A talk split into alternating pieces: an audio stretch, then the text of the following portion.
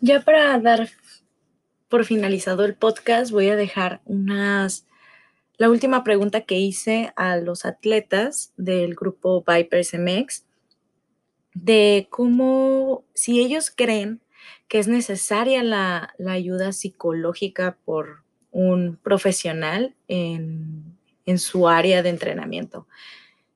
Y pues la verdad, estuvo súper interesante no solo colaborar con ellos, sino también presentar eh, de manera muy personal. Siento que se vive muy diferente tanto de fuera como de adentro, ya que a mí me metieron a la rutina dos semanas antes de presentarlo. Entonces yo veía la rutina y era muy fácil decir dónde estaban los errores, era muy sencillo notar los problemas de cada uno, pero una vez adentro a mí, por ejemplo, a mí sí me dan, como me decía un compañero, los ataques estos de, pánico, de no lo voy a hacer bien, de los ejercicios a lo mejor me, me bloqueen.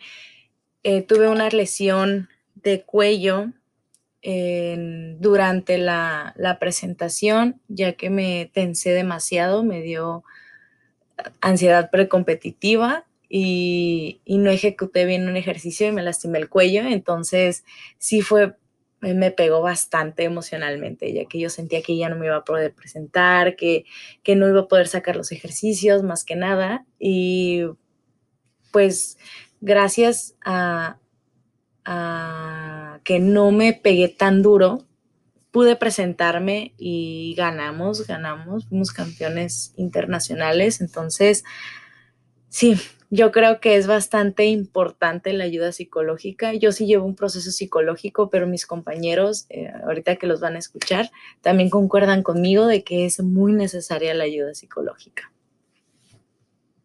¿La ayuda profesional, este, psicológica, es necesaria en ambientes como estos?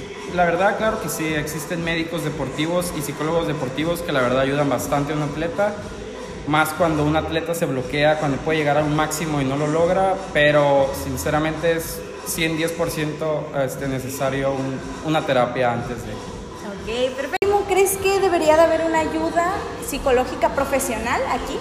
Claro que sí, porque todos tenemos problemas, todos tenemos pedos en la casa, en, el trabajo, con amigos, con la novia, con, con, lo que sea, ¿no? Tenemos problemas.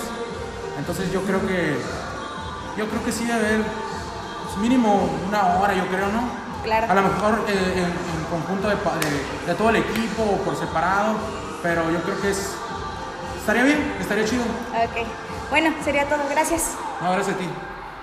¿Crees que debería de haber una, un apoyo psicológico profesional, alguien que que ahora sí que te dé tu hora de hablar, no nada más de lo que pasa aquí, sino también en tu vida? ¿Crees que debería Yo creo que siempre es importante este, tener un apoyo y no alguien que te rodea, o sea, tiene que ser un extraño, alguien que no conoces y alguien que... Yo cada mes yo voy con mi psicóloga. Ah, yo sí tengo mi psicóloga.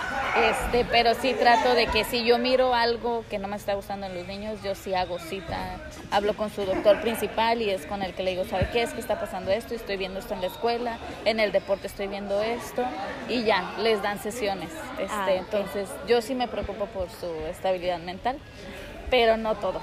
Pero si fuera para todo el equipo estaría mejor. Ok, perfecto. Bueno, gracias.